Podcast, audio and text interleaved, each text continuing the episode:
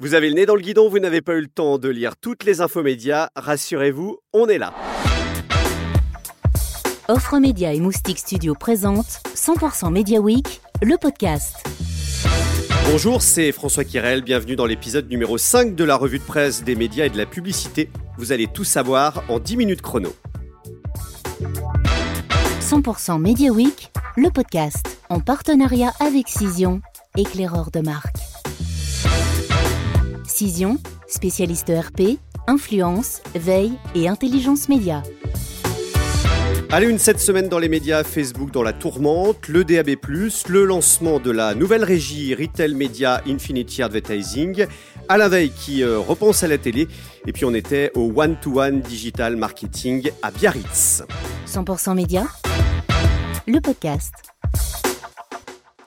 Panne géante, lanceuse d'alerte, les malheurs de Facebook sont partout dans la presse cette semaine. Le géant des réseaux sociaux et des services de messagerie mobile, WhatsApp ou Messenger, ont été indisponibles pendant près de 6 heures. Les services sont revenus dans la nuit de lundi à mardi après cette panne stupéfiante. Selon Le Monde, la société de Mark Zuckerberg attribue la panne à des changements de configuration dans les serveurs. Ce bug a même inquiété les marchés financiers entraînant une chute du cours de bourse de Facebook de près de 6%. Au même moment, Facebook faisait face aux accusations de la lanceuse d'alerte Frances Hogan. L'ADN y consacre d'ailleurs un large article. Pour autant, Facebook touché mais pas coulé, titre Les Échos. Sa base de presque 3 milliards d'utilisateurs le rend incontournable pour les marques du monde entier. C'est ce que nous rappelle le quotidien. Et puis ce départ surprise à lire dans Le Monde, Isabelle Da Silva quitte la présidence de l'autorité de la concurrence sous fond de fusion TF1-M6. Selon le quotidien du soir, le secteur s'interroge sur les raisons de cette éviction. Isabelle Da Silva euh, travaille actuellement sur le projet de mariage entre TF1 et M6 à six mois de l'élection présidentielle. Une éviction très politique, titre Libération. Cette semaine, c'était la reprise après deux ans d'absence de l'événement One-to-One Digital Marketing de Biarritz, organisé par Comexposium et placé cette année sous le thème de l'authenticité. Un défi de plus pour les directeurs marketing. Pour en parler, euh, Thierry Amar a rencontré sur place Thomas Husson, vice-président et principal analyste de Forrester Research. Bonjour Thomas Husson. Bonjour. Vous avez ouvert ce matin la conférence Digital One-to-One de Biarritz de Comexposium qui est placé sous le thème de l'authenticité. Et euh, vous avez justement parlé de l'authenticité des marques. Et euh, ce qu'on peut dire, c'est que euh, c'est pas forcément euh, tout vert ou tout rouge. Par exemple, prenons une marque comme Total et une marque comme Too Good To Go ou alors Bio C'est Bon. Est-ce que ce sont vraiment des marques qui sont antinomiques? Non, pas forcément, parce qu'elles n'ont pas le même point de départ. Donc, Too Good To Go et beaucoup d'autres, et il y en a de plus en plus, et c'est tant mieux parce qu'il y a une nouvelle génération d'entrepreneurs, ils partent d'une feuille blanche et ils sont nés entre guillemets durables. Alors que c'est vrai qu'un groupe comme Total, par définition, euh, qui a beaucoup investi dans les énergies fossiles, est dans une transition. Et donc ce serait un peu caricatural de dire qu'ils sont pas authentiques parce qu'ils sont encore dans le fossile, même s'ils vont de plus en plus dans le renouvelable. La logique veut justement de voir quelles sont les preuves que les marques apportent par rapport à cette démarche, la confiance qu'elles instaurent par rapport à l'écosystème, euh, et il faut pas nécessairement euh, les juger de manière trop caricaturale parce qu'elles peuvent être authentiques tout en ayant encore un, un, une lourde dette écologique. Et entre parenthèses, les consommateurs sont aussi paradoxaux. Ils ont aussi des comportements qui sont euh, parfois très vertueux et puis parfois euh, ils peuvent pas l'avoir tout simplement.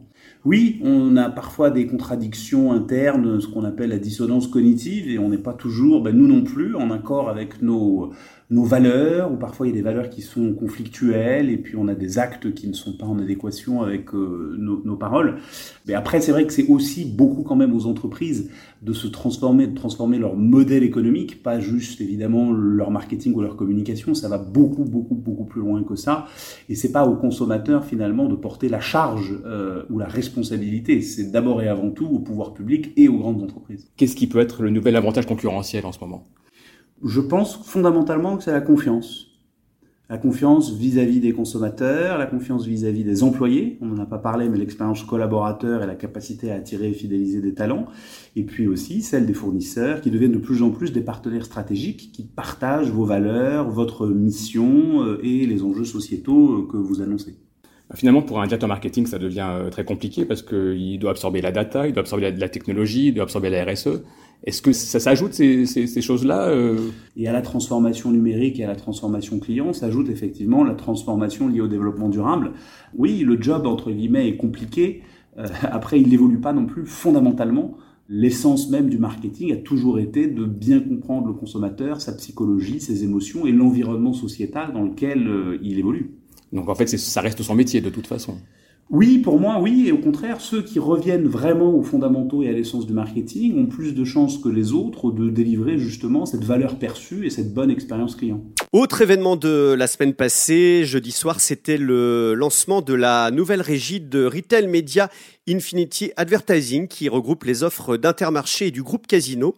Alban Schleninger, directeur général de cette nouvelle société, prône la simplicité. On l'écoute. Et donc la promesse d'Infinity de simplification, euh, c'est une demande qu'on avait régulièrement de la part des marques, de la part de leurs agences euh, médias.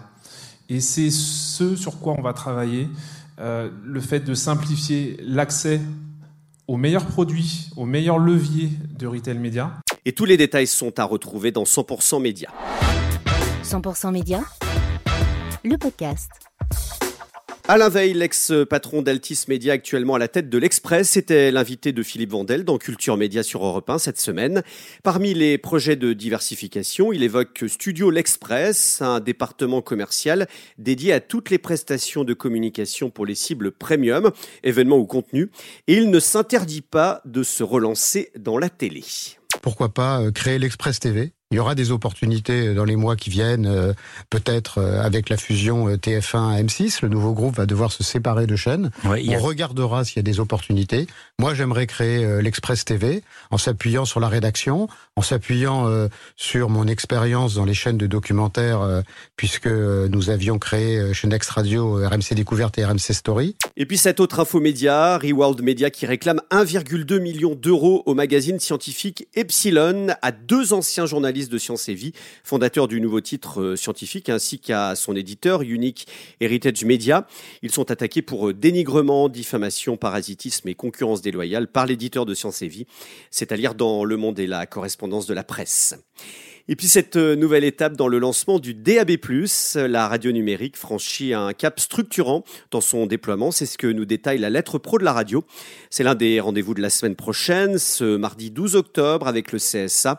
Les principales stations de radio françaises, soit 25 programmes, 6 publics et 19 privés, seront disponibles sur toutes les villes de l'axe autoroutier Paris-Lyon-Marseille. Trois nouveaux programmes inédits et disponibles uniquement en DAB+, seront également lancés par la même occasion. RZN, Skyrock Classics et BFM Radio. D'ici 2022, 50% de la population française sera couverte par cette nouvelle norme. Enfin, toute la presse salue la mémoire d'Étienne Moujotte, décédé ce jeudi. Le Figaro consacre une page complète au parcours de celui qui a transformé TF1 de 1987 à 2007. Étienne Moujotte a été à la tête des rédactions euh, du quotidien de 2007 à 2012. Deux anniversaires euh, cette semaine. Stratégie qui fête ses 50 ans avec un numéro spécial du magazine à retrouver en kiosque. Et puis les 15 ans de Moustique Studio, le studio de podcast et vidéo qui produit 100% Media Week, euh, qui célèbre ses 15 ans de création avec un livre événement à lire et à télécharger sur les réseaux sociaux et le site du studio. C'est la fin de cet épisode. Retrouvez toutes ces informations également dans la newsletter 100% Média chaque jour dans votre boîte mail. Inscrivez-vous, c'est gratuit. Si vous aimez ce podcast, n'hésitez pas à vous abonner sur votre plateforme d'écoute préférée comme Apple Podcast ou Spotify. Voilà, passez une très bonne semaine et rendez-vous donc chaque vendredi à partir de 17h. 100% Media Week, le podcast en partenariat avec Cision, éclaireur de marque. Cision, spécialiste ERP, influence, veille et intelligence média.